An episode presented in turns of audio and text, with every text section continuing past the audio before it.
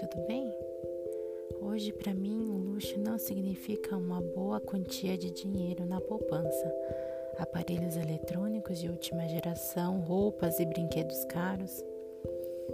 Hoje, a herança mais valiosa e de luxo que eu poderei deixar para o meu filho é o aprendizado adquirido através do exemplo de boas práticas. Não porque está na moda esse assunto, mas a herança ultrapassa modinhas. Ela deve entrar, permanecer e virar um hábito. Que lixo vou deixar de herança para o meu filho?